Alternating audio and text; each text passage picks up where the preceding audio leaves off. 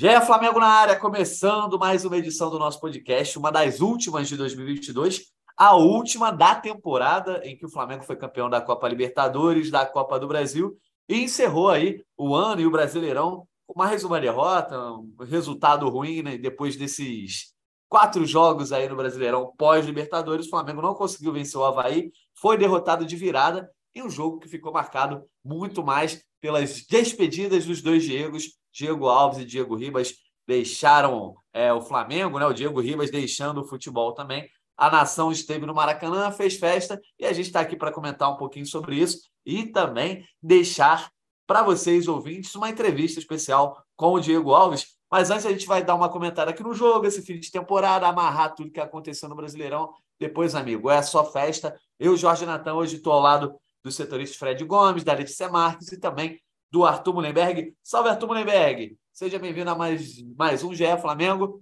Muita gente reclamando de mais um resultado ruim, de mais uma derrota, mas o importante é que o Diego Ribas e o Diego Alves receberam uma festa muito bonita. Em alguns momentos eu achei até bastante emocionante tudo que aconteceu no Maracanã. Seja bem-vindo, Artuzão. Fala, Natan, fala, Lelê, fala, Fred Gomes, galera que está ouvindo. Meu amigo, a festa era para isso, né? O evento era esse, né? Era a despedida dos Diegos. Foi montado toda uma festa em, em torno desse fato, desse acontecimento histórico. A torcida foi lá para se divertir, cara, bater palma, fazer mosaico, agradecer a, a carreira dos caras, o que, que eles fizeram no Flamengo, ganharam muita taça. E, pô, o jogo era completamente secundário. Eu, sinceramente, eu não tenho entendido muito esse ataque de perereca que alguns torcedores do Flamengo estão dando que o Flamengo não está mais jogando o Campeonato Brasileiro. Pô, o Flamengo não está mais jogando o Campeonato Brasileiro há seis rodadas, que a gente está fora, sem qualquer chance. Então, meus amigos, vamos curtir, vamos aproveitar aí o momento maravilhoso. O Flamengo botou duas taças aqui no, na sala de troféus importantaças. Eu, eu não vejo motivo para essa indignação, mas a galera gosta de se irritar, né? Eu, cara, para mim é paz, justiça e lazer. Agora é só no que vem que a gente tem que se preocupar.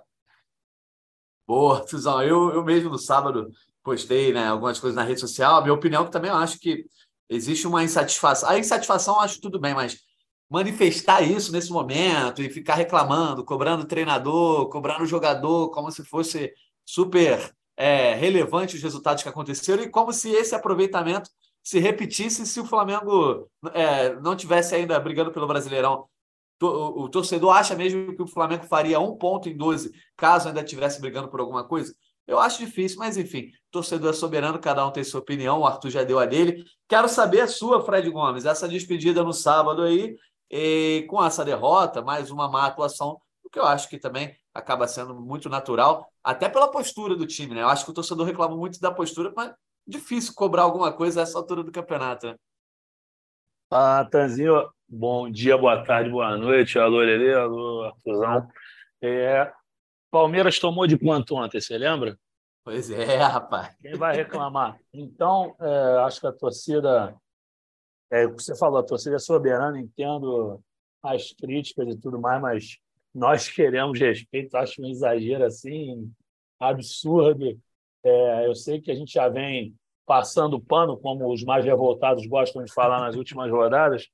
Mas, cara, o campeonato estava terminado com o Flamengo, os caras sem concentração.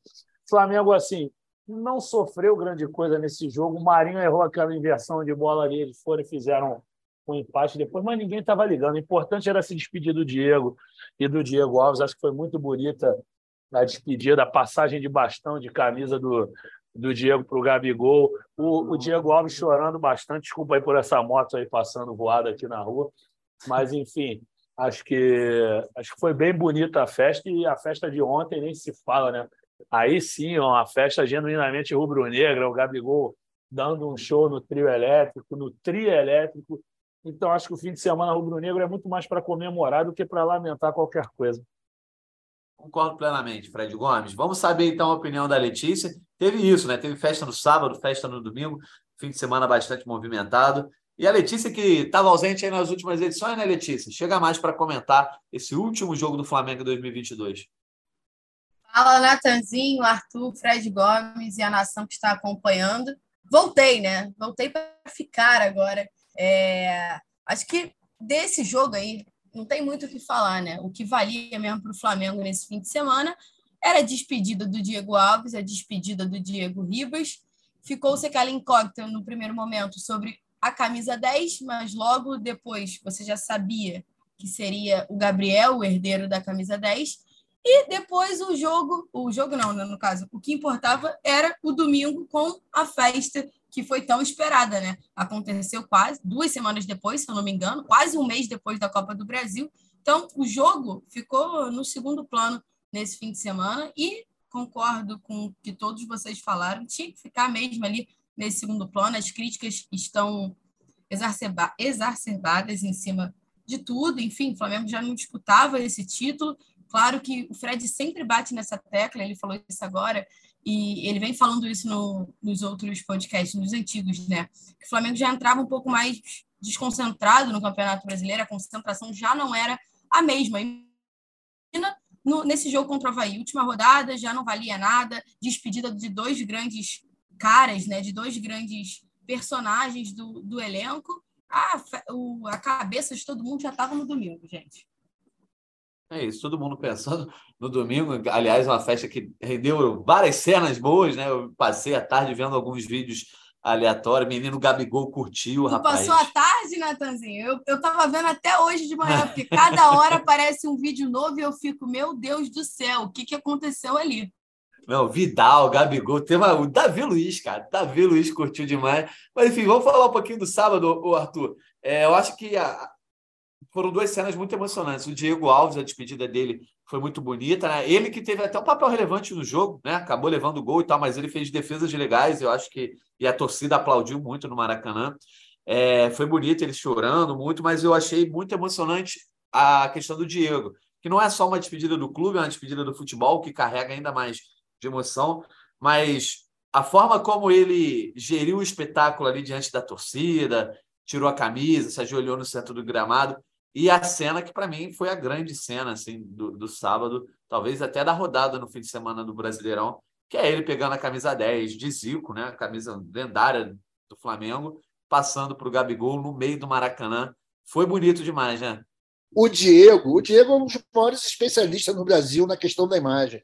Eu não falo apenas no sentido lato da coisa, não é só a, a, as, as declarações, é eu estou dizendo mesmo a imagem ótica, sabe? O que a gente que ele mostra em campo, ele é muito profissional e ele sabe trabalhar isso muito bem, né? Até o jeito dele bater na bola, cara, ele tem muita noção e autoconsciência da sua figura estética, né? Então, acho que ele ontem, no sábado, tinha tudo na cabeça dele, aquele momento da camisa não foi algo improvisado, você vê que ele abraça a juíza. O negócio é todo bem coreografado, ele sabe trabalhar isso muito bem. E eu não falo isso como crítica, não. Eu acho que isso aí é um negócio legal. Ele sabe da importância que isso tem, né? principalmente para gerar idolatria, identificação com a torcida. Acho que ele deu um show ali ontem, cara. E olha, eu que sou um cara que nos últimos anos andei até meio, meio revoltado com ele, cara, eu não pude deixar de notar o respeito que ele dedicou ao Flamengo, à torcida vocês lembram, né, cara? Ele foi um dos primeiros caras a usar aquela escadinha ali de uma forma positiva, né? Depois para comemorar gol. Ele sabe, ele sabe trabalhar isso muito bem. E no sábado ele teve uma atuação, do ponto de vista técnico, você pode até discutir, mas do ponto de vista visual, de imagem, pô, ele é um gerador de conteúdo fantástico. É um, é um jogador que tem muito a ensinar para os outros, né? Tirando aquela parte meio chata do media training dele, que a gente não gosta tanto, porque fica muito artificial principalmente depois do resultado ruim. Mas, pô, ele em campo sabe se portar, mostrou muito respeito pela camisa do Flamengo e pela torcida, pelos companheiros dele. Achei super bacana a festa. Até o Diego Alves, que é um cara que a gente já estava descartado, né? já estava a carta fora do baralho, arriscada na nossa agenda. Estava lá, cara, ele fez o possível, tomou seu golzinho de sempre. Está tudo certo, fez boas defesas também. Era, era um evento de despedida dos caras, cara. O jogo era totalmente secundário. Né? Então tá tudo certo. Parabéns aí para os Diegos. Já prevejo reclamações da galera que está nos ouvindo, né? Quando a gente fica falando que o jogo é secundário, mas é a nossa opinião, né? Muita gente reclamando que o Flamengo não pode perder nunca, etc, etc. Cada um com a sua opinião. Vamos focar no, no que importa esse aqui, negócio, Fred ô, Natan, esse negócio de não pode perder nunca, é real, isso é coisa de hino de Botafogo, né, irmão? Igual no esporte. Não existe isso do perder nunca. Pô, aí Senna perdia, o, sabe, Baianinho de Mauá perde. todo mundo perde, cara. É assim mesmo, faz parte do esporte. Ainda mais quando você não está disputando porra nenhuma, está só é isso, esperando exato. a festa. Viu?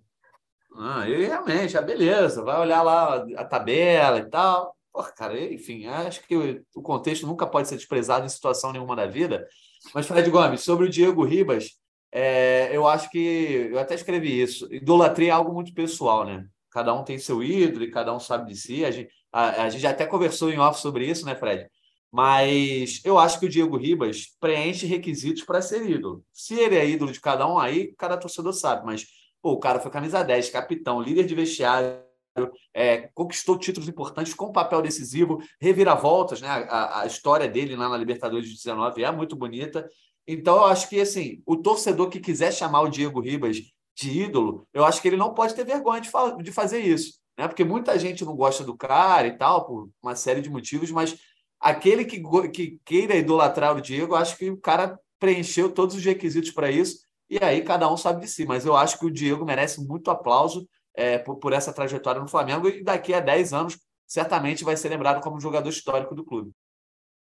Claro, Natanzinho, assim, ele, ele é um jogador histórico, é ídolo de muita gente, tem gente que não gosta mesmo, maior parte do pessoal mais na internet, mas assim, você vê que no, no campo, no, no, nos estados afora aí, você vê muito carinho para ele.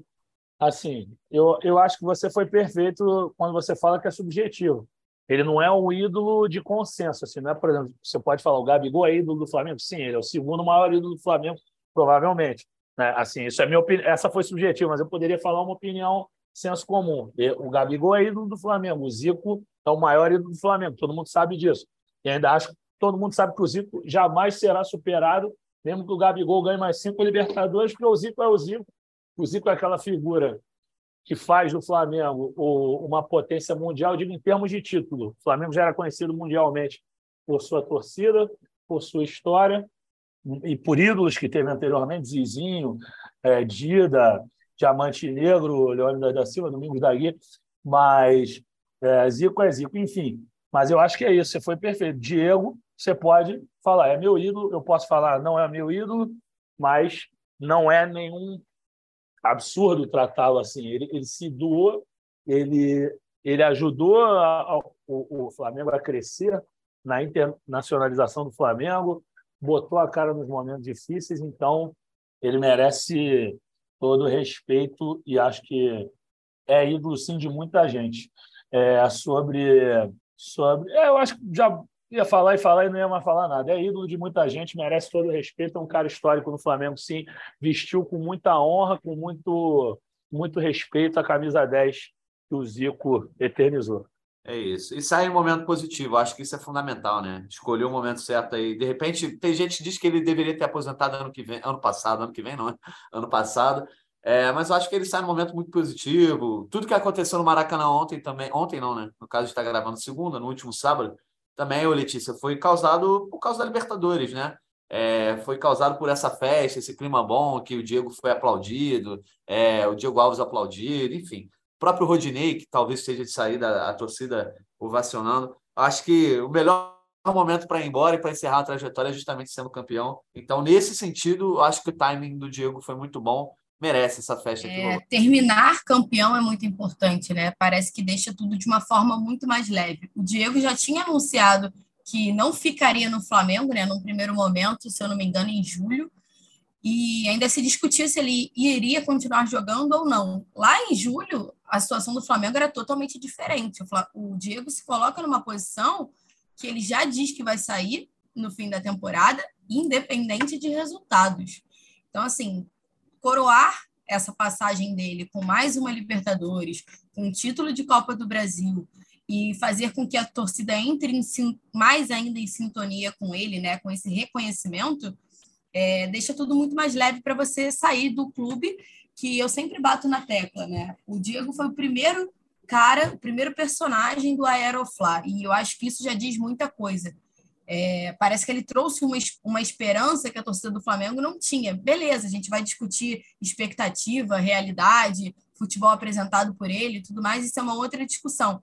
Mas ele é, para mim, né, claro, deixando claro que é a minha opinião, assim, ele é o que representa melhor essa reconstrução do Flamengo. E eu acho que como você sai é tão importante da, em relação à forma como você chega, sabe? Ele chegou lá no alto, chegou com muita moral, talvez não tenha correspondido à maioria né, do que a torcida esperava dele né, nessa posição, mas correspondeu dentro de tudo que estava na maioria das expectativas, surpreendeu. Você falou muito bem que ele ele preenche todos os pré-requisitos para ser ídolo, né? Inclusive a reviravolta que aconteceu em 2019, ele teve uma, uma lesão muito absurda, consegue se recuperar a tempo, dá o passe na final da Libertadores, então ele tem uma história muito bonita e ele o Flamengo de uma maneira tão bonita quanto a maneira que ele entrou. E eu acho que isso é muito importante, é, trazendo para o Diego Ribas, né? Mas a situação do Diego Alves é muito similar. É um cara que é um símbolo também, acreditou na história, nessa reconstrução do Flamengo, acreditou nesse projeto. É o goleiro mais vencedor aí desse clube e também deixa num momento muito oportuno. Diego Alves, no caso, é, imagina-se que ele ainda vai agarrar em outro clube, a gente não sabe ainda qual, mas o Diego Ribas escolhe é, encerrar a carreira, então é mais forte ainda, né? O Diego Ribas encerra a carreira profissional de futebol, quase 20 anos em, em alto rendimento, aí, se você juntar tudo, né? Acho que são mais de 15 anos, com a camisa 10 do Flamengo, um jogo no Maracanã, tinha sido campeão da Libertadores, campeão da Copa do Brasil, então acho que terminou tudo muito bonito, Natan.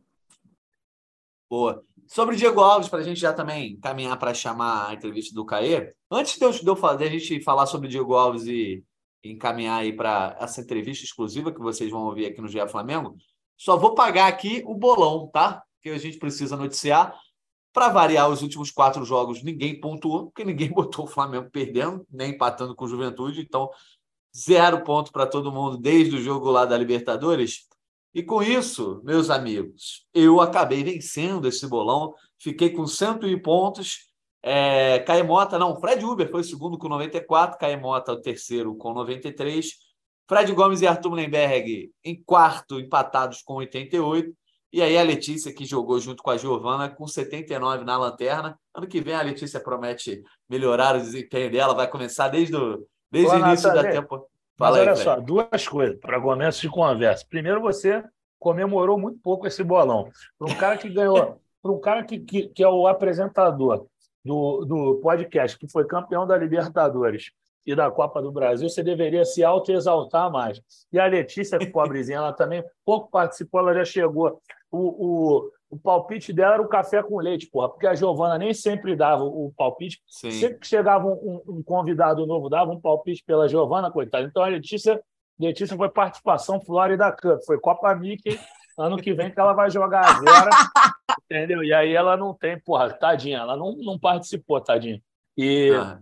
Mas parabéns a você, o campeão, campeão com, com méritos, fazendo um jogo a lá Dorival, acertou a defesa, era sempre placar apertado. Não foi Sim. o caso do Dorival, Dorival conseguiu várias goleadas, mas você também apostou num a 0 2 a 0 ali e foi colhendo. Eu quis apostar numa estratégia mais é, Zico dos anos 80 e me lasquei, achei que ia meter 7 a 0 5 a 0 em todo mundo e não deu. Mas não vou mudar meu estilo de palpite para o ano que vem, não. Vou continuar assim, até porque o Flamengo vai voltar mais forte ano que vem. Mas a gente podia falar mais da festa, né? Pô, daqui a pouco. Mas peraí, peraí, peraí. Mas já que você deu sua justificativa aqui, eu hum. vou falar também, né?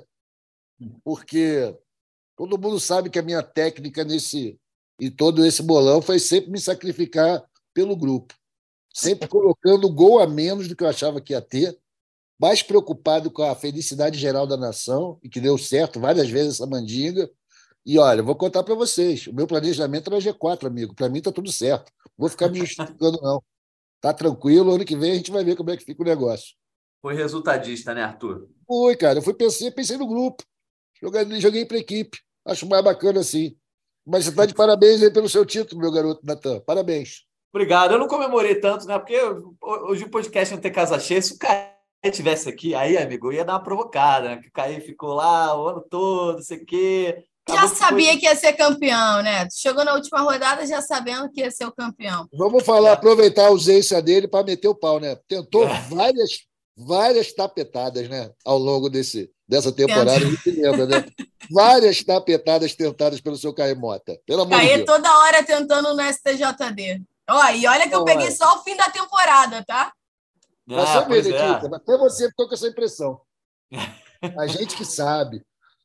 Não, mas é o, o, o, meu desempenho bom foi mais lá para trás, que agora eu acho que ninguém cravou muitos resultados, né? Eu até cravei Flamengo e Galo recentemente, mas meu desempenho bom foi tive uma sequência boa. Mas tá bom. O importante é que a gente brincou. Quero saber se vai rolar um prêmio, né? Se vocês vão pagar um chopp aí para um amigo quando me encontrarem. Mas aí cacique, eu... cacique. Ai, ah, tá bom, Letícia. Tu, tu mora lá há 30 anos nunca é, foi. Esquece, né? esquece, cacete. Eu nem convido mais, porque é uma vergonha isso, cara. Quando eu chego pagar. lá, os caras falam, pô, os caras não vêm, não? Que coisa, hein? Falei, pô, acho até que quando vocês chegarem lá, vocês vão ser meio hostilizados. Lugar para pagar prêmio em mesas. É, a Letícia não iria, com certeza, no cacique, mas o lugar para pagar prêmio é numa mesa de bar. É justo que você receba seu prêmio. Deveria... Aí você escolhe o bar aí, se quiser, no Chico a gente pode ir lá no Chico, até porque a gente está devendo a saída ao Chico. Mas eu acho que se cada Alto um. Meia, Alto Meia. É se isso cada um fala? pagar uns cinco chopps para você ou cinco latões, porque no Chico não tem. Não É, tem. latão. Coisa tá valendo. Acho que é pagar a tua cerveja. Vamos lá, todo mundo toma uma cervejinha e tal. O teu suco é por nossa conta do grupo. Acho Ó, se justo. você- se Quero ver reunir geral. Acho justo. Exato. Se você, se eu conseguir reunir todo mundo no Meia, já vai ser uma felicidade. Pode ser no Chico Churrasco, o melhor churrasco do Rio de Janeiro, ou no Alto Meia, como a Letícia falou, terra de Pedro, né? O grande Meia. Mas se, eu- se eu reunir vocês, já está ótimo. Inclusive, a nação, a gente fala, ah, vamos estar no Batal, o nego chega lá, pode pagar um show para ir para os amigos também, ajudam na conta. Justo. Isso aí é Justo. coisa linda. Bom, Fred, você quer falar um pouco mais da festa? Então vamos falar da festa de ontem, no caso, de domingo, né? Isso, pô. A gente falou na, muito na Avenida. Antônio Carlos. Foi realmente uma festa interessante, o tri elétrico, que durou a tarde toda, obviamente, né? E aí todo mundo fica, todo mundo não, né? mas os rivais ficam hostilizando, ah, que teve briga, teve isso. Infelizmente, né, a, a, a gente, quando vê grandes massas mobilizadas, a gente vê problemas como, enfim, furtos, é, pancadaria. Isso acontece no Carnaval, acontece no Rock in Rio, acontece em qualquer lugar, então acho que precisa ser separado. Mas vamos falar das coisas boas, que foi uma festa muito, muito maneira, cara. Eu, eu tava vendo agora um, vídeo do Vidal, segurança preocupado com o Vidal cair do trio. Cada hora aparece um vídeo novo. Foi maravilhoso, né, Fred Gomes? Eu acho que os títulos foram há duas semanas, né? Ficou um pouquinho atrasada a festa por conta da eleição, mas mesmo assim valeu muito a pena. É isso, Natanzinho. Assim, achei, achei, porra, muito maneira a festa. Assim, até para falar, daqui a pouco, até para puxar a entrevista do Caê aí com, com o, o Diego Alves, ficou muito legal. O Diego Alves mandando bem lá na percussão. Marinho dando show também. Marinho, porra, Marinho lá na, na, na percussão é brincadeira, meu irmão. No Tinha que ver o ritmo moleque. do cara na tabaque, pelo amor de Deus. Parecia um Olodum, muita qualidade. Agora, Gabigol e Vidal, os, os grandes destaques, sem falar também do Davi Luiz, né? Davi Luiz zoou o plantão, regendo a galera. Uma hora ele levantava a camisa para o lado esquerdo do cantar, outra hora para o lado direito, depois mandou todo mundo, ensinou a dançar a música do Tigrão, que é o quer jogar, quer jogar, o Mengão vai te ensinar, sai do chão, sai do chão, a torcida do Mengão. Então, cara, foi muito maneira a festa mesmo, assim. Foi o que você falou esse tipo de vandalismo em qualquer manifestação popular, infelizmente acontece. É, só que, assim, foi o que você falou, os rivais brincam, porque a gente sabe que o Flamengo é um dos poucos clubes do Brasil que consegue mobilizar 2 milhões de pessoas numa, num domingo, 14 dias, 15 dias depois do time ser campeão da Libertadores. Então, o Flamengo é diferente nisso. Infelizmente, as pessoas que porra, gostam de cometer delitos, elas se aproveitam disso para é, causar esse tipo de tumulto. Mas, assim, muito maneira a festa, lindíssimo mesmo. Foi o momento do Flamengo com o povo. Flamengo, que é um clube é, de veia popular, que, porra, o, o, o time de futebol tornou-se popular antes do Diamante Negro, tornou-se popular treinando na rua do Russell, os jogadores treinando ali diante do povo, o povo se aproximando para ver os treinamentos da equipe. E ali o Flamengo começou a ter essa comunhão com a torcida imensa que o Flamengo tem até hoje. Então, quando você vê o povo hoje em dia tão alijado, tão afastado dos jogos do Flamengo, dificilmente consegue acessar qualquer tipo de partida, seja uma partida festiva já não valendo pontos, seja uma partida de final de campeonato que o ingresso vai lá em cima, é muito legal ver o povo com o Flamengo. Então foi lindíssimo ontem, está de parabéns a torcida do Flamengo, está de parabéns o Gabigol, é, vi o pessoal criticando que ele entrou na onda, que estavam xingando, quando ele entra, ele, ele fala, é verdade, quando o pessoal está xingando o Tite, Pô, o cara estava ali já tomando uma cerveja, entendeu? Ele quis dizer que já jogava numa seleção, Acho que, porra, não cabe esse tipo de crítica agora. O cara regeu a torcida ali, pediu para cantar o nome de cada jogador. Não foi um mestre de cerimônia contratado pelo Flamengo, não. Ele pediu para cantar o nome do João Gomes 200 vezes. Ele, porra, cantou as músicas, provocou o adversário. Cara, ele, ele, ele foi o que ele falou, carioca de realengo. O cara tá à vontade. Até quando ele já estava meio calibrado já, ele estava até forçando aquele X do carioca, o nosso chiado, né? Dois, três. Aí ele cantava a, a, a, a música as músicas com, com o nosso X. Então, muito bacana, assim, está de parabéns o Gabigol, está de parabéns a torcida rubro-negra.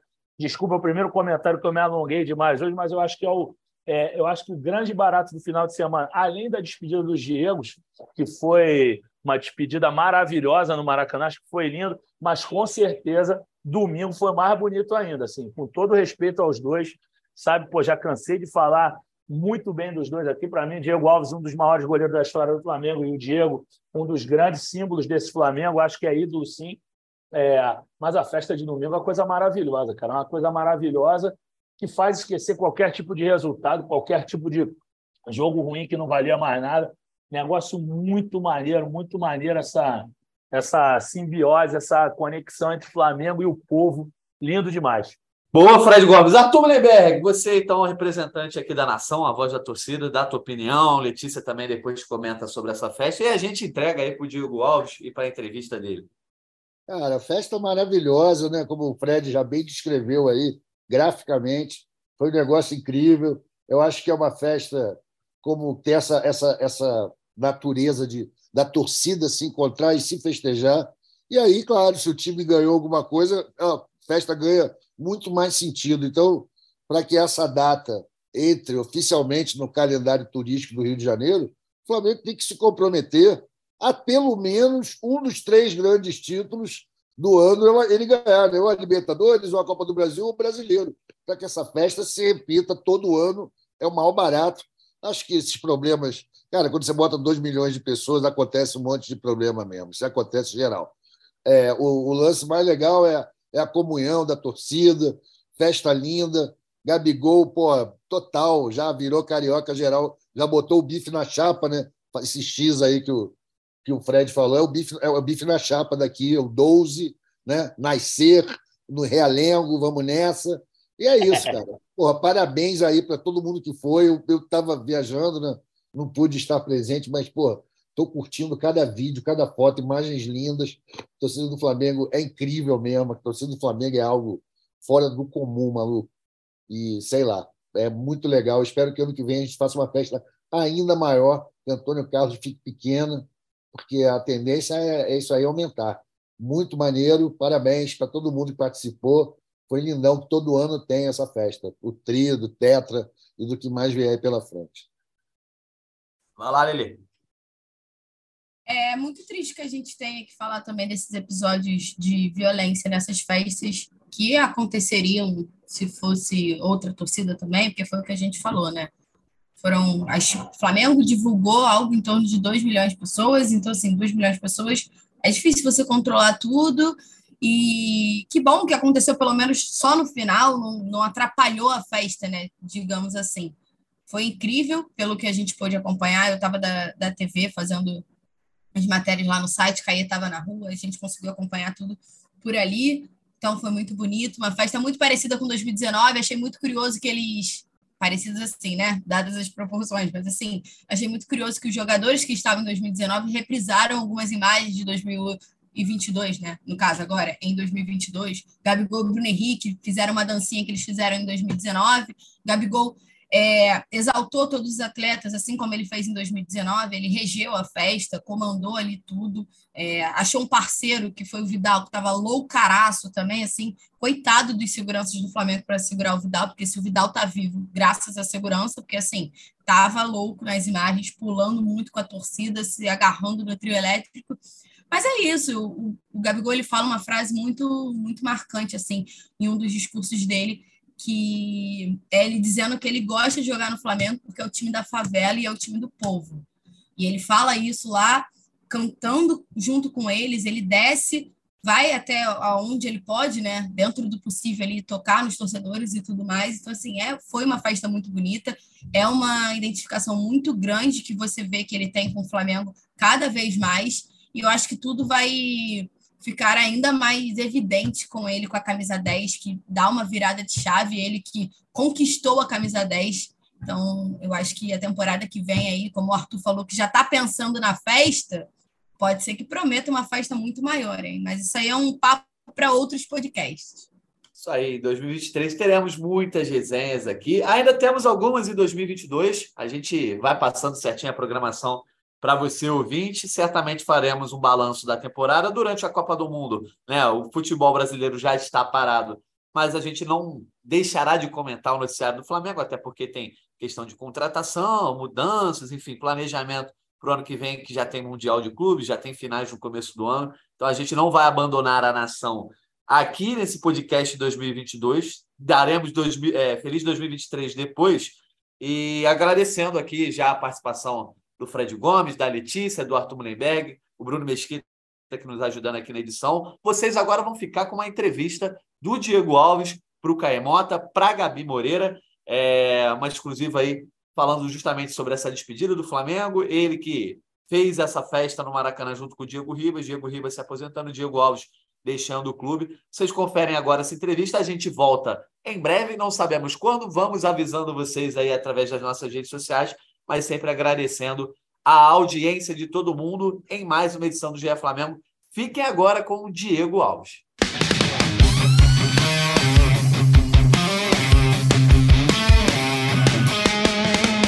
Valeu, Natan, valeu, pessoal. Falamos muito já desse jogo, falamos muito da festa, mas acho que agora quem tem que dar voz também ao dono, a um dos donos da festa. Nós conversamos com o Diego Alves, Diego Alves que passou ali para esses quase seis anos de Flamengo. E chegou o dia, chegou a despedida, tanta história escrita. E aí, Diego, como é que foi esse sentimento? Como é que tá? O porquê de sair do Flamengo? Porquê da decisão? E a missão está cumprida, né? Com, com alegria, né? com não, não vejo assim quando fala despedida a gente pensa né, em muitas coisas de tristezas e mais mas eu não eu me sinto assim com, com a missão cumprida eu acho que foram anos assim é, de aprendizados em que a gente conquistou muitas coisas é, tanto na, na parte profissional como na parte pessoal também. Conseguimos formar grupos de trabalhos ali durante anos né, poxa que é o que move hoje internamente o clube, pessoas é, que, que vieram para agregar e eu, poxa, fico muito feliz é, de estar tá chegando nesse momento com é, esse número de títulos, né, e da maneira também como eu cresci, né, pessoalmente e também profissionalmente. Se for para contar, se você lembra de cabeça o número dos de títulos, são quantos títulos? Sabe um a um quantos que são? São são 11, né? 11 títulos. Se vocês vão contar da Florida Cup ou não? Não, não, não, né? Então, não, então assim, é a Copa Mickey, né, que o pessoal fala. Mas é, são 11 títulos, né? 11 títulos e títulos assim expressivos, grandes. E, poxa, é, o que eu posso, que eu posso dizer é, é, simplesmente ser grato, né, ao momento que eu que eu vivi. E agora vai chegando no, no prazo final, onde a gente tem que virar a página, mudar o ciclo, né? isso faz parte da vida, né? Eu acho que tanto na parte pessoal como na profissional existem etapas e agora chegou a etapa de, de dar um fim nesse, nesse ciclo do Flamengo. Você chegou a um clube que naquela época projetava coisa muito grande, né? projetava voltar a ser vencedor, projetava fazer com que toda aquela reestruturação resultasse em títulos e você deixa o Flamengo extremamente vencedor, uma era vencedora do Flamengo, você chegou na Gávea, uma Gávea aí, ali ainda é bem diferente do que é até hoje a própria Gávea. Você deixa o Ninho do Urubu é, com um CT super moderno, um Flamengo super diferente. É, como é que foi esse processo todo no Flamengo? Eu, quando eu cheguei, se você buscar nas minhas entrevistas, eu sempre falei de, de ganhar títulos, de entrar na história ganhando títulos importantes, né? Naquela época, talvez as pessoas não acreditassem, né? Muito, né? E muitos jogadores tiveram a oportunidade de passar pelo Flamengo, tiveram chance de jogar e não conquistaram por algum motivo, né?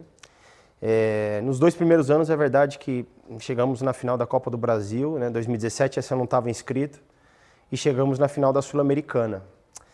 E eu não pude jogar porque eu tinha quebrado a clavícula. É, então foi foi tudo uma construção. A gente sabia internamente conversávamos que que uma hora é, vamos dizer, a sorte, né? a sorte tem que ser agregada ao trabalho, mas a sorte é virar para o Flamengo. Porque a gente estava batendo na trave muitas vezes e não era normal. Se eu não me engano, um ano antes eh, também foi vice com o Palmeiras na, no Brasileiro, né? E, e chegou o ano de 2019 que eu acho que foi ali a, o divisor de águas, né? Foi onde a gente começou a, a, a conquistar o que o clube merece. Então, eu acho que essa construção vem de mais, né, de estrutura, de CT, de tudo mais, vem de anos anteriores, né? Eu ainda eu já comecei pegando a parte do CT lá de baixo, né, que era uma parte já que, que tinha bastante estrutura, né, uma, uma academia boa, parte da fisioterapia. Só que logo em 2019 é quando a gente já já faz aquela transição para o CT de cima, que aí é um CT já comparado com os melhores ali do mundo, né? Então foi onde as coisas começaram a andar e, e chegou a esse, esse momento das conquistas. Eu lembro que quando você veio, teve toda aquela mobilização da, rede social e tal, e tinha uma certa desconfiança, né? Não que você tenha relutado em vir, mas você tinha aquela dúvida, aquela questão. E, e agora, quando você olha para trás, trás e vê tudo que foi construído, tudo que você realizou, é, como é que foi todo esse processo? Foi uma surpresa positiva para você, o Flamengo? Olha, é, desde quando eu aceitei a vir para o Flamengo, você começa a, a, ter mais informações né, do que o clube né, estava construindo. Né? O Flamengo, como torcida, como história, é um clube grandioso. E, e lógico que, que uns anos anteriores, né, estou falando aí em torno de 2009, 2010, né, talvez não tinha tanta estrutura para suportar o que era o clube, a torcida, enfim. E chega esse momento em que né, o Flamengo se prepara, sofre, né, para se preparar para colher os frutos agora. Né? E está colhendo agora nesse momento e eu acredito que é um clube que vai colher frutos em muitos anos agora para frente.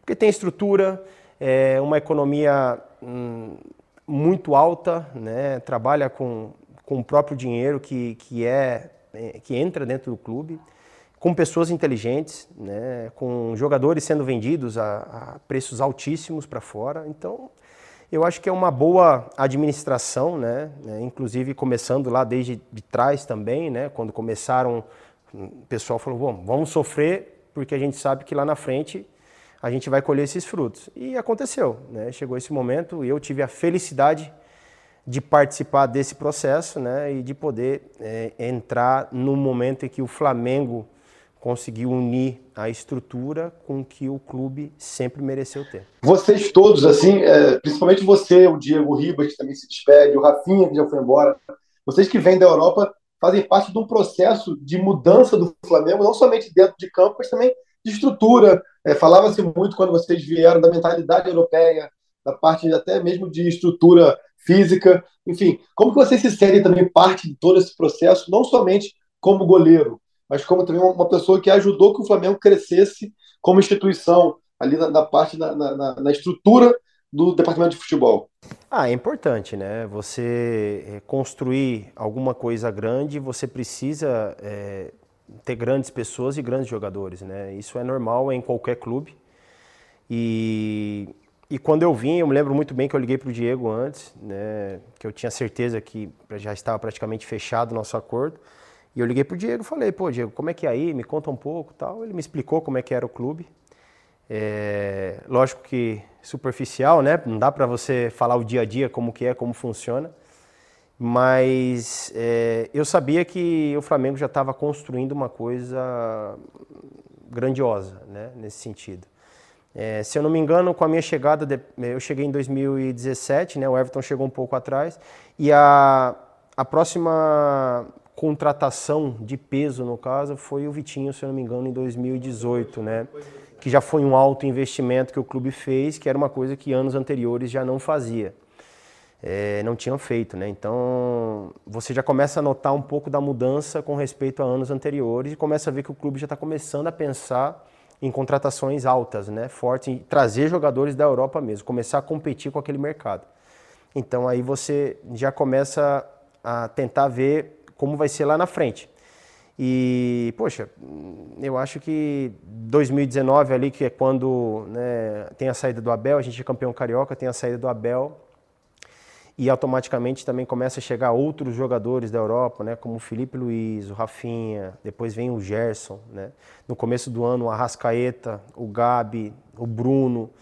Então, assim, é, foi construído. Foi construído de uma maneira inteligente, de uma maneira é, difícil, às vezes sendo muito criticado, porque quando ainda não se tem resultado, é normal ter críticas mas que agora comprova que lá atrás o que foi feito foi certíssimo, né? De trazer né, jogadores com mais bagagem, mais experiência, né? E fez com que o clube, com, com certeza, cada um teve a sua contribuição. Não é porque um mais velho, o outro jogou na Europa, mas juntando todos os jogadores que vieram, eu acho que cada um com a sua contribuição fez o Flamengo é, crescer novamente. Em algum momento assim você chegou a, a, pensar que as coisas não iam dar muito certo? Em algum momento foi, foi mais complicado? É, teve aquele famoso episódio do Galeão, é, do cafezinho, o Diego acabou sendo também muito muito ofendido e tal. Em algum momento nesse nesse iníciozinho ali chegou a bater alguma dúvida ou uma preocupação de como que seria essa história? Mas isso veio já de antes também, né? Eu acho que é o acúmulo das coisas que vinha acontecendo. A torcida estava insatisfeita pelo, pelos resultados, né, no momento. Sempre ali, como eu falei, a gente chegava, batia na trave, não ganhava os títulos. Chegamos na final da Sul-Americana, né, perdemos no Maracanã. Aí chegamos na Copa do Brasil, perdemos para o Cruzeiro nos pênaltis. Então foi juntando tudo isso e chegou um momento, lógico, que houve essa, né, essa explosão aí de, de impaciência foi onde começou a ter um pouco mais de, de insatisfação, essas, esses episódios do, do aeroporto, que para mim é uma situação completamente inválida. Né? A gente está num, num, momento hoje que, infelizmente, não pode acontecer mais. Né? essas coisas é, são coisas que mancham um pouco a, a carreira. Né? E até vocês que às vezes estão ali no meio tentando pegar alguma coisa, pode acontecer alguma coisa, né? mas enfim não tira nada de proveito e, enfim, é, não, não, representa nem a torcida o que ela é. Né? São vândalos que vão lá para fazer. Você pode criticar, pode protestar, mas que seja uma coisa. E nesse ano, provavelmente, nesse ano exatamente, foi o ano que deu uma confusão. Tentaram agredir o Diego, né? Eu me lembro bem, tentaram chutar o Diego, chutar até o nosso assessor na época, que era o Marcelinho, né? Se não me engano. O Denis fazia a escolta do Diego. Olha que cena forte, né? A gente está falando de um episódio né, que marcou bem. E houve uma confusão ali, onde né, teve o episódio do café que todo mundo fala. Mas ali foi um momento bem triste, né? Foi um momento bem triste. Mas foi onde a gente também meio que se juntou e falou: Poxa, vamos jogar no Ceará e todo mundo numa pressão no limite e a gente conseguiu ganhar de 3 a 0, se não me engano, esse jogo. E lógico, a gente não conquistou o título, né, durante o ano, mas foi um ano que terminou de uma maneira positiva no sentido de, poxa, até tem uma frase que o Dorival fala no final de 2018 que ele fala: "O Flamengo está preparado para começar a ganhar títulos". E isso é uma frase impactante porque ele sentia que estava chegando o momento e nós também sentimos isso por tudo que o time tinha passado, estava criando uma casca ali de que, poxa, tá na hora já, vai começar. Como eu falei, né? Nós conversávamos dia a dia e, e sabia que o momento estava para chegar. Não sabia quando, né? Porque a gente não tem uma bola de cristal, mas que o momento era é, estava perto, estava por vir. Então foi o que aconteceu. É, a gente foi vice e aí começa o ano de 2019, que aí já foi um ano. É, já foi um ano em que já começou com uma, uma mudança um pouco de nível mais alto, assim, vamos dizer, né? de contratações mais caras, é, recordes de, de, contratações dentro do país e logo depois já indo para fora buscar jogador, enfim. Foi uma situação que foi agregando, jogadores chegando de, de dentro do próprio país, jogadores vindo de fora também agregando, e isso com certeza construiu um ambiente todo vitorioso. E assim, vocês, quando chega no Brasil, aqui no Brasil a gente fala muito, sei que você não gosta muito disso, mas tem muito essa questão de, de você rotular, né? E quando você chega no Brasil, você é o Diego Alves, pegador de pênalti. E, ao meu ver, você agora deixa o Flamengo sendo o Diego Alves do Flamengo. O quanto o Flamengo foi importante na tua vida, o quanto que que tudo isso mudou também a, a, a, a, tua imagem perante o Brasil e agora é o Diego Alves do Flamengo, não tem muito como fugir disso, né? Cara, Flamengo. É... Primeiro eu vou falar dos pênaltis, que tem uma, um episódio até engraçado. Né? Eu, quando eu cheguei, se eu não me engano, eu fui fazer meu primeiro jogo no Rio, foi contra o Vitória da Bahia. Foi lá na ilha. E teve um pênalti nesse jogo e o, o próprio Neilton bateu e fez, né? E eu lembro que depois, o pós-jogo, né, que tinha aquela saidinha ali, vocês lembram bem, né, os repórteres perguntando por que, que eu não defendi o pênalti do Neilton. E eu achei aquilo um absurdo. Você entendeu que era o Brasil, né? É, eu comecei a ter, entender, porque eu achei um absurdo e até uma falta de respeito com, com o próprio Neilton, porque qualquer jogador pode fazer um gol de pênalti. Mas eu, eu, lembro que foi um repórter, eu falei, poxa, não faz sentido essa pergunta, porque você está faltando respeito com quem chutou a bola. Mas aí eu já comecei a entender o que seria, né? O que seria. Então, assim, é verdade que quando eu cheguei, com, com todo respeito a todos os goleiros que tiveram antes, mas existia um, um, uma. Não sei se era uma pressão, o que era, mas da torcida com respeito ao goleiro pegar pênalti aqui no clube, né? E eu me lembro bem que quando eu peguei meu primeiro pênalti contra a Ponte Preta, acho que foi na, na Copa do Brasil ainda, foi o primeiro pênalti que eu peguei pelo Flamengo. Cara, foi uma explosão de alegria. Pô, pegamos, temos goleiro agora que pega pênalti, temos goleiro que pega pênalti. Eu falei, gente, né, não é, sabe, não, não entrava na minha cabeça que né, eu estava vivendo um momento desse, que uma, um pênalti seria um motivo de, de uma festa tão grande. E aí hoje eu entendo né, a dimensão, o que representa, né? Mas foi um período de transição, né? Que eu estava vindo da Europa e comecei a assimilar o que estava né, acontecendo. Então foi, foi importante esse caso, eu gosto de contar, porque me marcou muito. Né? Me perguntou por, por que o Neilton fez o gol de pênalti, né? Então achei, achei, achei bem engraçado. Claro, o Diego Alves existia antes do Flamengo, o Flamengo existia antes do Diego Alves. Houve uma junção e essa junção foi uma junção vitoriosa, né? Houve uma, uma é, como eu posso dizer, existiram os pênaltis que foram importantíssimos também durante esses anos no Flamengo. Mas com certeza é o, o Diego Alves do Flamengo, não é mais o, como falava na Espanha, ele para penaltis. Agora é o Diego Alves do Flamengo. E assim, eu sempre deixei muito claro que o pênalti é simplesmente uma característica a mais nunca foi o carro-chefe da minha carreira, nem mais. Eu não fico na Europa somente 10 anos pegando pênalti, né? Somente pegando pênalti. Você tem que ter algo mais. E foram 10 anos de muito aprendizado, jogando praticamente todas as competições lá na, na Europa e me fez crescer. E chegou essa etapa do Flamengo, onde, lógico, né, agora a imagem é associada ao Diego Alves do Flamengo, com certeza. E agora você já se despediu, quando você olhar para trás, qual é a lembrança que tu vai, tu vai ter na mente, na memória desses quase seis anos de Flamengo? Nós jogadores, eu vou falar nós porque hoje eu ainda sou jogador do Flamengo, mas nós jogadores do Flamengo é, não temos tempo de, de desfrutar, de curtir o que é merecido talvez, né, em cada momento. Por exemplo, você ganha uma, um campeonato brasileiro ou uma Libertadores e no ano seguinte, se você não ganhar, você já não serve. É, não é só no Flamengo. Hoje é, é no Brasil todo é assim. Então você não tem tempo de saborear como o próprio torcedor, que ele comemora tal, mas se não ganhar no próximo, ele vai ficar insatisfeito, porque ele quer ganhar de novo, e ele quer ganhar de novo. E esse ganhar de novo, eu acho que é a parte mais difícil hoje do, dos times, né? E o Flamengo está conseguindo. Por mais que é, o chegar, às vezes, né, chega numa final de Libertadores e não consegue, consegue, pô, é uma final de Libertadores, chegou mais uma vez. E na história toda do Flamengo foram quatro finais. Então, esse time participou de três, essa geração, vamos dizer assim, participou de três. É uma coisa grande, é um momento único, é um momento que tem que dar valor. Então, assim, dentro no dia a dia, não temos muito o que comemorar porque não temos tempo. É sempre o próximo jogo, sempre o próximo jogo, próximo jogo. Então, assim, agora vai acabar o ano e as atenções para o Mundial. Supercopa antes, né? Mundial, Recopa, e aí começa mais um ano de, de vitórias, né? Que a gente espera, né? Que, que vai ser um ano com vitórias. Mas é assim que funciona. É, não tem tempo, não temos tempo de curtir, nem, nem às vezes com a família própria, porque você já está viajando, indo para outro lugar. Mas eu acho que quando agora né, terminar esse ciclo e eu ter um tempo a mais para pensar, eu acho que eu consigo ter é, mais tranquilidade para poder admirar os momentos que foram é, históricos né, nessa passagem de cinco anos. Né? Começando, eu dou importância a todos os títulos, eu dou importância a todos. É lógico que a Libertadores de 2019 é um, um marco, né?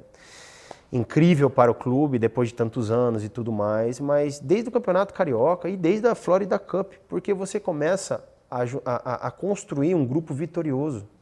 É, nós, jogadores de futebol, não, não queremos perder nem a partida de férias, o jogo de férias. Isso é a competitividade que está no sangue, não adianta. E você começa a criar um grupo vencedor nos mínimos detalhes, com vitórias, ganhando aqui, Campeonato Carioca, e aí você sai de uma Copa do Brasil e automaticamente você já emenda um brasileiro e uma Libertadores. Então, isso demonstra que, é, além da dificuldade, o que se foi criado dentro do clube é para ser é, elogiado, é, e eu tenho certeza que quando essa geração acabar, virão outras gerações vencedoras, mas essa geração ficou marcada e será lembrada sempre como uma geração que fez, é, vamos dizer assim, uma era, né? Uma era de, de vitórias. E quando você pega hoje e vê algumas situações, como por exemplo, questionar o, gol do Davidson na final da Libertadores, questionar algumas situações, enfim, como que você equilibra um pouco essa questão de entender o quanto que foi importante, mas também ter que lidar com alguns questionamentos que em alguns momentos parecem meio que fora de propósito, fora de sentido. A realidade nossa é baseada no que a gente faz e no que a gente trabalha com os profissionais que estamos ali dia a dia. Né? Se nós formos basear a verdade ou é, é, ficar chateado, magoado com o que vem de fora, esquece. Hoje infelizmente não existe um controle né, na parte externa, né, na parte de redes sociais, na parte da mídia, não existe um controle sobre isso. É, a gente pode inventar uma mentira aqui, ela vai rodar o mundo todo e talvez ela para ser desmentida vai durar duas semanas, mas a mentira já correu o mundo todo. Então muita gente dá sua opinião, cria. Agora, se é verdade ou não, isso a gente tem as pessoas é, você pode tornar ela verdade, né, se você quiser. Né? Então, assim, eu acho que isso é uma coisa difícil. Estamos entrando num período difícil também, em todos os sentidos. É, que muita coisa sai, a gente não sabe o que é verdade, o que é mentira, o que, que, né, o que, que vai acontecer. Mas eu nunca me peguei a isso, nunca me peguei a isso. Peguei sempre o meu trabalho. É o que você falou. Se você pegar a Libertadores que foi feita, foi uma Libertadores de alto nível, né? Desde o Defensa e Justiça, depois jogando contra o Olímpia e depois vindo com o Barcelona. É... Infelizmente eu sou, infelizmente assim, perdemos a final e eu era o goleiro da, porque sempre quando perde, com certeza sobra ou para zagueiro ou para goleiro, e isso é normal. E não foi só na final, em outros lugares, em outras competições. Você ser goleiro do, representando 42, 3 e 5 milhões de torcedores é uma pressão muito grande. E você tem que saber que é responsável, é, talvez pelo time ganhar, ou às vezes pelo time perder, mas isso não vai é, mudar o que você é, a tua essência e o que você fez durante 20 anos. É, eu sou, tenho 20 anos que eu jogo profissionalmente de goleiro, sei exatamente o que eu represento, o que eu sou e o que eu fiz. É lógico que a gente às vezes vai errar, vai acertar. Né? Especificamente não falando do jogo da, da, da, da Libertadores, mas num contexto geral, é, pode acontecer com qualquer um. E é isso. Não dar importância ao que vem de fora e sim tentar melhorar, treinar, trabalhar para que o resultado venha. Uma hora é normal que o resultado não venha. Mas isso não é motivo para você apontar e falar, ah, mas foi por causa daquilo, do outro, de não sei o quê. Não. É motivo porque nós queríamos, não chegamos lá de novo, chegamos de novo com trabalho. Então isso você tem isso dá valor. Dá valor num grupo que num ano não conseguiu ganhar uma final e que no outro ano falou não, vamos chegar lá e vamos ganhar agora. E aconteceu. Então isso você tem que dar valor. As outras coisas, enfim, não tem controle nenhum. A gente não tem controle sobre essas, essas críticas. O seu protagonismo em 2019 é muito forte, né, cara? Ele é muito forte, assim. Claro, se fala-se muito do Gabriel, do Bruno Henrique, do Arrascaeta, mas você é muito protagonista, começando por lá por Oruro, quando você faz uma, uma partida espetacular na estreia contra o São José, com mais de 10 defesas difíceis. E assim, é...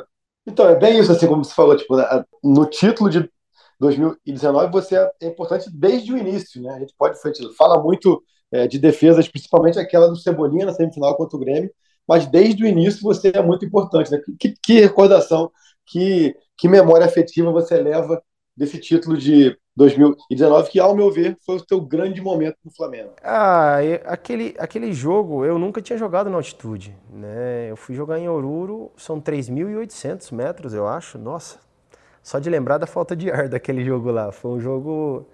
E era assim, era a Libertadores né, que eu sentia que, que era, era diferente. A gente podia começar de uma maneira diferente, né? Se eu não me engano, a gente não, não, não estreava com uma vitória fora né, há muito tempo. E nós no vestiário ali, nós tínhamos falado, nós tínhamos falado que era, era a vez de ganhar fora, começar ganhando fora.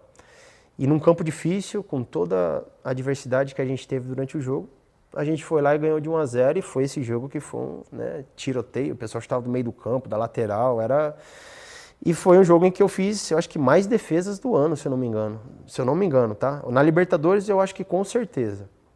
E, e quando você começa assim, é o que eu falei, os pequenos detalhes. Às vezes você começa de uma maneira talvez não tão boa, e já consegue, você já não chega tão bem para o próximo jogo. Tão, e ali foi onde a gente começou a construir. Começamos a construir o caminho da Libertadores ali. Classificamos com o Abel, né, na época, e logo em seguida veio a chegada do Jorge, que já era uma, uma segunda etapa, vamos dizer assim. É, e aí vem o primeiro jogo do Emelec lá no Equador, né, onde a gente perde 2 a 0 tem a lesão do Diego, e, e quando estava tudo acabado, foi onde a gente falou, não, não está acabado não, vamos lá. E aí teve aquele jogo que, para mim, o jogo do Emelec ali, o ambiente do Maracanã, eu nunca tinha visto igual. O ambiente daquele jogo do Emelec, que eu me recordo, que eu me lembro. Olha, aquele dia estava especial eu vi já o Maracanã incrível várias vezes, com umas festas assim incríveis. É, inclusive agora, esse último contra o Atlético Mineiro foi uma festa incrível. Mas eu acho que aquela, aquele dia contra o Emelec foi criado de uma maneira especial, porque a gente vinha de uma derrota e que ninguém acreditava, e a torcida comprou. A torcida comprou a briga, falou: não, vamos lá, vamos apoiar. E eu lembro que desde o aquecimento, os jogadores se olhavam e falavam: tá diferente tá diferente, vamos lá, vamos lá. Cara, começou o jogo 1x0, 2x0 e. Aí eu falei, poxa, vai 3x4. Só que aí veio. A... Eu falei, caramba, 2x0. E o Emelec pressionando e foi aquele jogo de nervo no final, né? Até que o juiz apitou e a gente foi para decisão de pênaltis. Mas eu tenho aquele jogo como um jogo bem especial por esse motivo também. Não só pelo pênalti, pela classificação, mas porque foi um dia em que a torcida se conectou de uma maneira muito diferente com o time. E isso fez com que o time produzisse bem. Em alguns momentos, quando você chega, tem uma questão da pressão que é muito forte. E em 17 e 18, muitas vezes essa, essa sinergia, essa união que, que depois foi construída com a torcida, muitas vezes gerava um ambiente de pressão, de cobrança. Assim, como é que você, como é que você chegou no Flamengo e sentiu esse ambiente, essa realidade, essa questão de de ter que ganhar, porque assim, era uma torcida que já vinha esperando muito tempo, aquele período da, da, da reconstrução na época do Bandeira, e ali não tinha mais tempo para esperar, não tinha mais paciência. Né? Era um cenário de muita pressão, de insatisfação, de impaciência pelos momentos é, que não tinham conquistado os títulos, né? que criou a expectativa e aí gera a frustração. E isso o torcedor tem todo o direito de protestar no Maracanã, de vaiar, mas ali eu acho que eles sentiram falaram: não, eles precisam da gente, vamos lá, a gente acredita. E ali para mim foi o divisor de águas da temporada.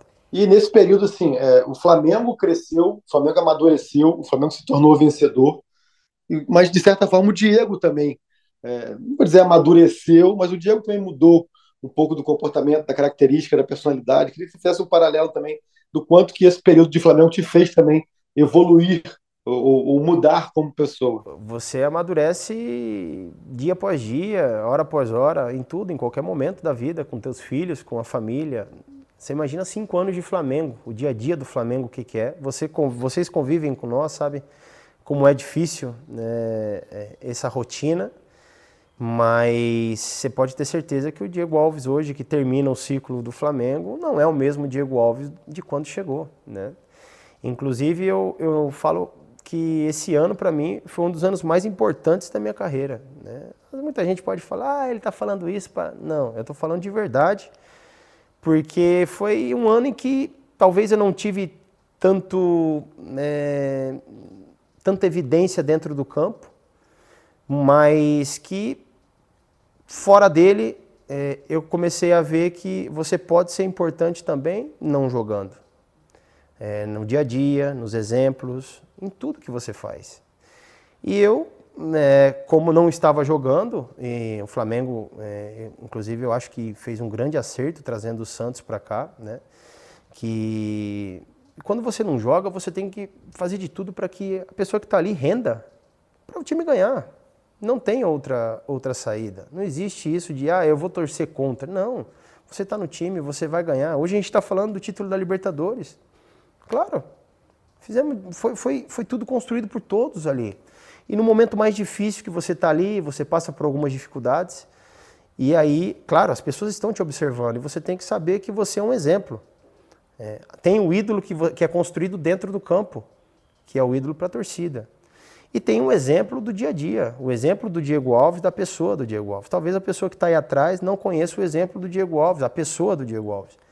Mas a partir do momento em que você. É, o ídolo está no campo e você não é mais aquele jogador em evidência no campo, você acaba tendo. É, ganhando outras coisas. Né? E de, e de extrema importância, que é o reconhecimento, é o respeito, é a admiração. E aí você já não torna-se ídolo, você se torna único. E eu acho isso importante. E eu acho isso, para mim, esse ano foi um aprendizado muito grande. E eu sinto muito honrado né, de estar de, de tá terminando esse ciclo com esse grupo, com esses jogadores, porque foi um ano de, de respeito, de, vamos dizer assim, de superação também, pelo começo do ano, como foi, e e fiquei muito feliz pelo resultado final. E a gente chega agora ao fim de 2022, mais uma temporada super vitoriosa, dois títulos grandiosos, mas com dois semestres completamente é, diferentes, né, opostos. O primeiro semestre com muita dificuldade, você acabou no centro de algumas questões. Como é que você faz essa questão desse paralelo é, é, do que aconteceu no primeiro semestre? Como que você acabou lidando com toda aquela situação também? Olha, quando você é, você trabalha com a verdade, você é correto, é, você tem o respeito dos jogadores, é, eu acho que uma hora ou outra a verdade ela aparece. Pode ter um monte de situação, um monte de coisa, mas a verdade ela aparece. Por mais que seja difícil no, no mundo de hoje, atualmente como vivemos, se você tem a verdade, você dorme tranquilo, coração em paz. Porque você sabe que você não fez nada de errado. O cara lá de cima lá, Deus está no comando, está te guiando, sabe o que, que que, que você fez, o que, que você não fez. Então, é, é como eu falei, é, talvez em 2018 é, foi uma situação onde eu com o Dorival, antes de terminar o ano, já estava tudo resolvido. Mas aí voltam a bater no assunto que eu não sei que. Nada.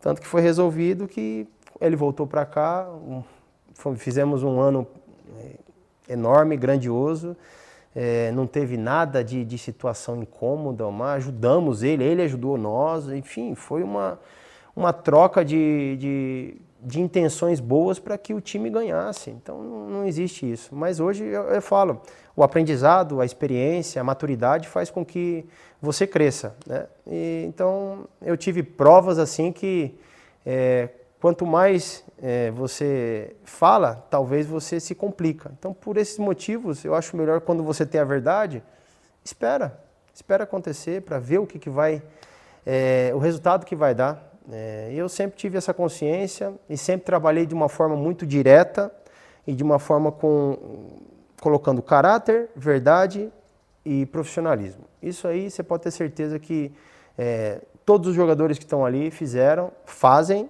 e os que vão seguir vão fazer com certeza, porque são jogadores profissionais de alto nível. Você trabalhando com jogadores de alto rendimento. Cada um da sua maneira, é, cada um com seu estilo, cada um com seu pensamento, com a sua decisão, discutindo, não discutindo. Num dia a dia, você joga futebol, quantas vezes você discutiu com seus colegas, às vezes querendo ganhar um jogo? É normal. Dia a dia existem discussões, existem é, conversas e tudo mais. Mas o que importa é que quando o bicho está pegando ali, é todo mundo junto. É todo mundo junto, um apertando a mão do outro e levando o time para frente. E foi dessa maneira. Foi dessa maneira que aconteceu e, e olha o resultado. E acabou que depois de, de quatro, cinco anos, o destino também te deu uma oportunidade e reencontrar o Dorival e que o público soubesse essa questão que você mesmo já revelou algumas vezes, que vocês já tinham solucionado lá em 2018, mas que para muita gente continuava sendo um problema, né? Com certeza, hoje eu vejo que sim.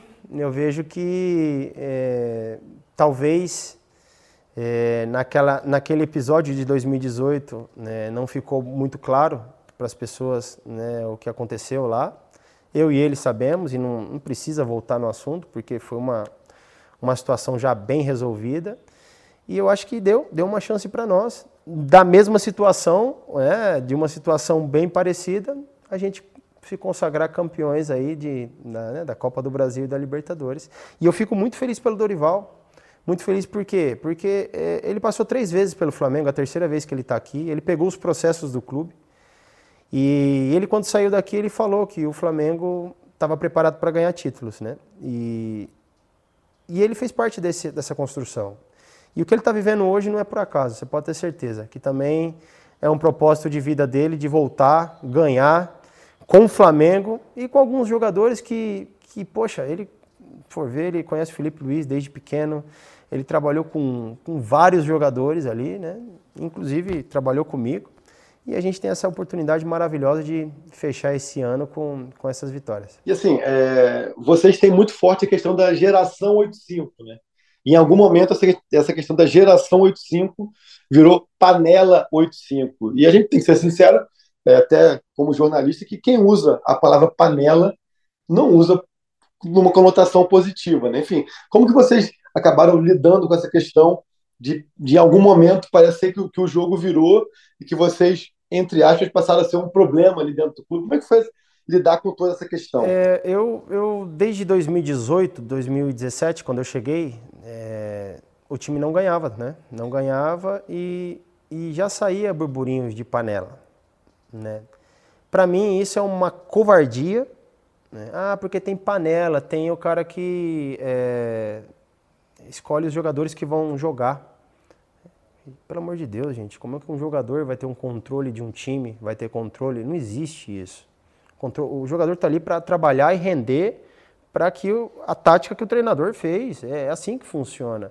Então, desde aquela época eu já começava a perceber alguma coisa, né? E hoje eu vivo, é, vivo dessa, vamos dizer assim, dessa hum, criação maldosa, né? Porque é muito fácil.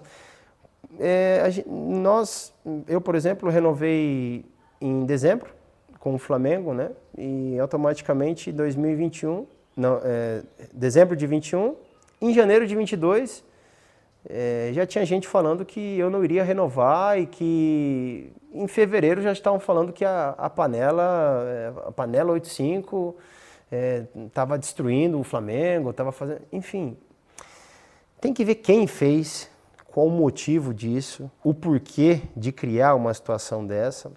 A criação da geração 85 é, não foi nada mais do que jogadores que encontraram em anos iguais que nasceram, que no caso foi eu, Felipe Luiz, Rafinha e Diego Ribas, que vieram numa geração e que se encontraram numa geração é, de seleção de base, de todos. Então, a gente só representa essa geração, no sentido de foi uma homenagem, foi uma homenagem a essa geração. E, e as pessoas levam para o lado mal, é o que eu estou falando. O controle você não tem. Ah, mas fulano me falou. Mas vai saber se o fulano que falou, é, ele está falando isso para prejudicar, será? Ou ele tem a intenção de, de criar alguma coisa? É, a, os, os jogadores mais experientes, como você falou, é, os que chegaram para agregar, os que vieram da Europa, o daqui do Brasil, cada um exerce a sua liderança da sua forma. Não existe só três líderes ou três capitães. Não. Hoje você tem Davi Luiz, você tem Felipe Luiz, você tem um Gabi que exerce uma liderança, uma conexão com a torcida importante dentro do campo. É um jogador que está ganhando casca e não tenho dúvida que vai ser um dos jogadores mais importantes da história do clube. Já é, né? É... Você tem o próprio Bruno Henrique quando voltar, você tem outros jogadores que podem fazer é, funções de, de, de capitão. A braçadeira de capitão, ela é importante, lógico, para quem usa, quer né, usar como referência e tudo mais, mas hoje o Flamengo existem vários capitães, vários capitães, cada um da sua maneira, cada um do seu jeito, mas é respeitável. Então isso não, não existe, ah, esses aqui formam a panela, esses aqui. Não existe, nunca existiu. O trabalho dessa panela que o pessoal fala é simplesmente para fazer o clube é, andar para frente, ganhar títulos, que é o mais importante. Nunca, nunca foi criado nada da gente, foi simplesmente uma, uma homenagem a todos os jogadores. E, inclusive, existem jogadores da nossa época, né, da seleção, que foram para outros lugares, que mandam mensagem. Eu também sou dessa geração, eu gosto, oh, que legal, que bacana. Então, jogadores que se sentem representados. Mas, enfim, tem gente que leva o outro lado. Então, a gente vai voltar naquela parte de verdade e mentira. O que é verdade o que não é. O problema é que até você desfazer isso é muito tempo e não vende. É, infelizmente, o que vende talvez é muito mais uma mentira do que a verdade. A gente sabe que a realidade não foi exatamente dessa maneira que foi colocada com essas pessoas. E como você disse aqui, nós sempre trabalhamos em prol de, de defender e ajudar o clube a crescer. Hoje existem muitas coisas que, que nós sabemos o que, o que pode influenciar. É, é, eu falo, antigamente, quando, na época de, de rádio, televisão, né, os jogadores sabiam se ia ser vaiado dentro do campo. Quando entrava. Agora, na segunda-feira, você já sabe que vai ser vaiado no domingo. Então, assim, olha o momento que a gente está vivendo. Se você imagina, você imagina daqui a 10 anos como que isso pode se tornar uma coisa eh, incontrolável. Já é incontrolável, mas mais ainda. Então, enfim, é, temos que viver. Se você agora tivesse que parar e, e, e identificar assim, qual é a imagem da passagem do Diego Alves pelo Flamengo, qual é a, a, fotografia, assim, tem alguma defesa especial, alguma, algum, algum lance específico, assim? Eu, é, mas eu assim, eu não, eu não gosto de de, de deixar uma, uma defesa ou outra, porque às vezes é importante o contexto geral, né? Mas uma que é marcante, assim, pode ser, a, a pode ser o pênalti do o pênalti do Emelec, é uma foto que eu tenho um quadro, né, que pintaram para mim um quadro. Eu tenho a do Emelec, a defesa do, do Cebolinha. Existem também algumas outras defesas que para mim foram importantíssimas, mas que não tiveram tanta evidência como essa, sabe? É, mas, mas o jogo lá da Supercopa contra o Palmeiras foi muito importante, né? Poxa, também é um jogo que representa muito para mim. Muito, muito. Aquele jogo ali representa. É, foi um dos títulos mais importantes meus aqui, meu, meu aqui no clube, né? Porque Fora esse contexto do jogo, teve um, um, episódio antes ali que quase, quase eu não jogo aquele jogo. Então, assim, isso ninguém ficou sabendo, né? Mas foi um trabalho até às 5 horas da manhã, trabalhando para recuperar, para poder estar tá apto é, de jogar no domingo. É, eu joguei um. Isso eu vou contar depois, eu não posso contar agora. Pro livro a gente conta. Mas é, foi uma situação de, de, de, de superação também, assim, sabe? Então juntou muita coisa ali e foi um dos títulos assim que eu, que eu levo, pô, levo no meu coração mesmo. E como que é na, na cabeça assim, você tem dois pênaltis pela frente e os dois pênaltis não podem entrar de jeito nenhum. Pra e temos é que fazer os dois também. É, fazer os dois. É. Pra você é bom no sentido assim, cara, eu tô leve aqui porque eu só tenho a ganhar ou não? Fala, não, cara, eu tenho que pegar. Não, cara, não, não, é difícil também. É, é eu vivo muito essa, essa parte psicológica, né, nesse momento. E eu sabia que a situação estava feia naquele momento. A situação. Eu perguntava muito pro Bandeira, né? O Bandeira estava ali do meu lado, né? E, e a gente errou dois, se eu não me engano, né? E aí o Palmeiras teve a primeir, o primeiro match point ali para fazer e acabar. Eu defendi, né? E aí a gente foi lá e fez. E eu cheguei no Bandeira e falei, Bandeira, e agora? Ele falou, não, se fizer, acaba. Eu falei, meu Deus. E aí eu acho que é o, que, é o pênalti do Danilo. E aí vem o pênalti do Danilo e aí ele, ele erra. E aí eu falei, cara, é, isso aí. Eu falei, tá acontecendo alguma coisa aqui que tem coisa boa preparada para nós. E eu sabia que eu sabia que ia dar certo. Eu sabia que a gente ia conquistar aquele título, por incrível que pareça. Não, não falo da boca para fora porque eu costumo visualizar antes, né? Meio que me concentrar ali, meditar um dia antes, dar uma, uma visualizada no que pode acontecer. E aconteceu muitas coisas anteriores a esse jogo que eu tinha certeza que a gente ia ganhar. Por isso que eu confiei até o último minuto. E essa temporada, assim, que foi mais complicada, mais difícil, você jogou bem menos do que o normal. De que maneira que você é, conseguiu interferir ali no bastidor, conseguiu é, se fazer também importante, mesmo sem jogar? Como é que você avalia essa questão toda? Olha, é, eu citei atrás, né, na, nas respostas anteriores, é, você representar essa nação é uma responsabilidade muito grande, muito grande. E, e o resultado também, é, quando você acostuma a um certo nível, a um certo resultado, você, o torcedor quer daí para cima. E, e, às vezes, é, é, como eu falei, eu ou qualquer outro, vamos falhar, é normal, isso acontece com qualquer um. É, como o Flamengo é grande, né, gigante, a repercussão negativa ela é muito maior do que em qualquer outro clube. É, eu acredito que na cabeça dele serve como um aprendizado. Serve como um aprendizado porque eu também passei por uma situação bem parecida quando eu jogava no Atlético Mineiro, né? E, e consegui, e consegui me superar, consegui dar a volta por cima. É, o Hugo é um menino, um menino começou, agora está, né, já consagrou campeão também. É, e ele tem que levar como aprendizado para a vida, que o mais importante é sempre o que ele faz, onde ele faz, ali dentro. Fazer sempre com. Isso é normal, normal. E é daqui no Brasil, é na Europa. Os jogadores do Real Madrid também. Existe uma pressão enorme em cima deles. Olha o Vini, o que aconteceu com o Vini. Então nós temos que estar preparados sim. É, psicológico, mental, isso é o fundamental hoje para um jogador poder render em alto nível com todas as outras coisas que existem externas, né, rede social, isso, fica difícil, fica mais difícil do que antigamente, como eu falei. Você antes entrava e era, sabia que ia ser vaiado só quando você tocava na bola, ou errava um passe, ou um gol, ou tomava um gol. Agora você já sabe na segunda-feira que vão fazer uma vaia, ou que vão fazer uma manifestação, enfim. Né, precisa de uma, de uma proteção né, psicológica, de um, de um nível mental alto, para você poder render em alto nível. E é assim, em todo lugar, eu acho que vai ser assim, vai ser mais ainda, a exigência, o nível, só depende dele. Qualidade ele tem, ele sabe disso, agora depende do rumo que ele quer tomar para a vida dele. Eu torço muito para que ele possa é, bater asas, é, voar para onde ele quiser, no caso, ter, realizar o sonho dele. É, ele sempre fala né, que, que tenho sonhos a realizar e eu, eu falo, pô, vai atrás, vai atrás. Se é aqui no Flamengo, vai atrás. Se é no, na Europa, vai atrás também, porque eu, na idade dele, é, eu também tinha esse sonho. E eu saí muito cedo do Brasil, saí praticamente com 22 anos, 21 para 22 anos do Brasil, e sei o tanto que é difícil e sei da dificuldade que é lá fora. Então, a gente tenta sempre é, dar essa, esse conselho para a decisão final é sempre dele mesmo. Sim, sempre fala muito, o Flamengo é sempre, ah, aqui é diferente, aqui é, enfim, é tudo muito extremista, né? Tudo muito grande, pro positivo e pro negativo. O que, que é o Flamengo pro Diego Alves? O que, que, o, que, que o Diego Alves identifica?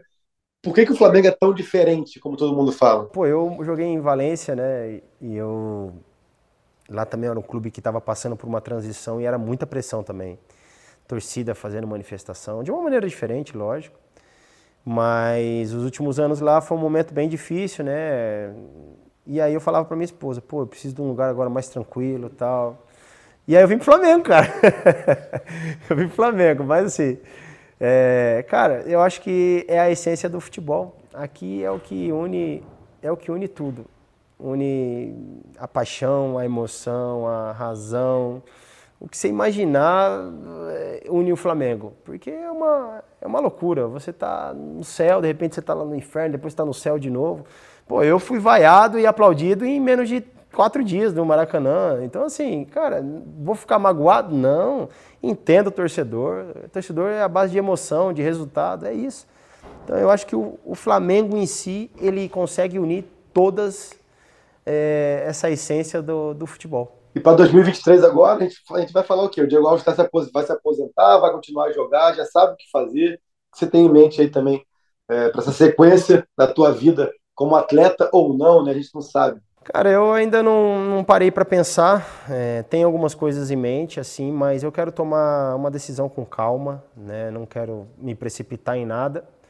É, quero curtir minha família, quero curtir minhas férias, meus filhos que também, né? Agora tem um recém-nascido em casa. Então eu estou me programando e vamos ver, vamos ver o que, que tem aí para o futuro, para janeiro, para final de janeiro, eu tomar uma decisão concreta do que eu vou fazer. Mas vai ser tudo bem pensado na hora certa e com muita tranquilidade.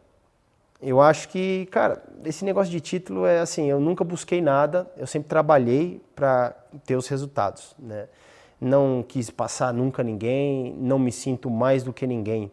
Eu respeito a história de todos os goleiros, é, porque todos os goleiros foram importantes para a história do clube em seu momento. Né? O Raul Plasma com o Mundial, Cantarelli com o Mundial, é, o Júlio César, o Zé Carlos, o Júlio César, a pessoa fala, ah, mas poxa, não tem tanto título, mas o Júlio César é um ícone, ele leva as bandeiras do Flamengo, as cores do Flamengo para o mundo. É um ícone do futebol mundial, é um cara que pô, saiu daqui da, da base do Flamengo.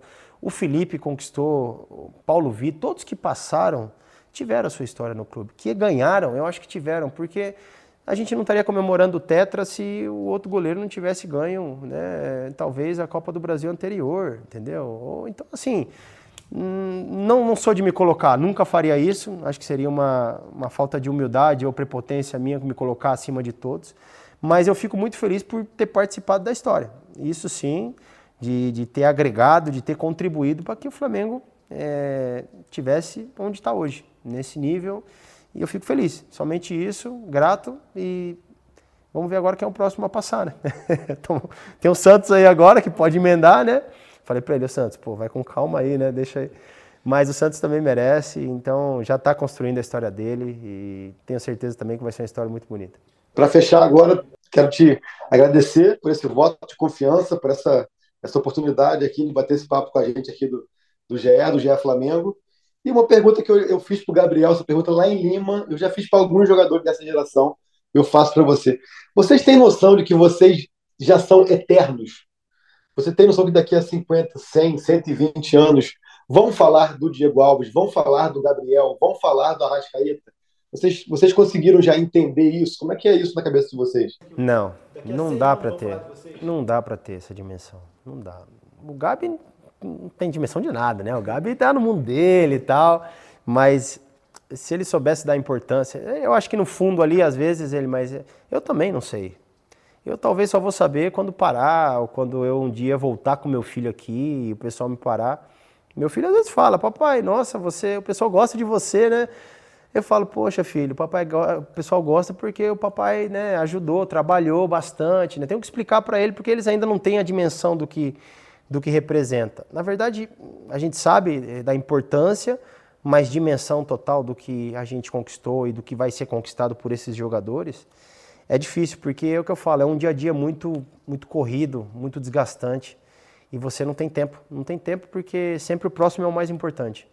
Então os que vão ficando para trás, ah, depois comemora, depois comemora, vamos pelo da frente lá que a gente tem que ganhar aquele ali. Então eu acho que essa é a, a, a mentalidade. Né? E, e, o mais importante também é saber que, poxa, é, os jogadores que ficam é, têm essa mentalidade vencedora, né? a mentalidade de sempre querer mais, de ganhar, né? de, de voltar a ganhar, não se contentar e não se acomodar. Não vai ter, em nenhum momento, pelo menos com esses jogadores que estão lá, eu acho que a torcida pode, é, não precisa ter nenhuma dúvida com respeito à, à vontade que esse time tem de vencer que isso foi uma, um, uma coisa que foi construída lá atrás e que está se estendendo. E os que estão hoje vão com certeza se estender para frente. Isso que é, que é a essência, que é o importante para o clube. Então é isso, galera. Obrigado, Diego, por esse bate-papo. Mais uma edição do podcast GE Flamengo. E vou dar um spoiler. Fiquem ligadinhos que a próxima edição também tem um bate-papo, hein? Alguém que fica ali bem pertinho do Diego Alves, ali no fundo. Tamo junto, grande abraço, até a próxima. Pet convite para falta, cobrança! Gol!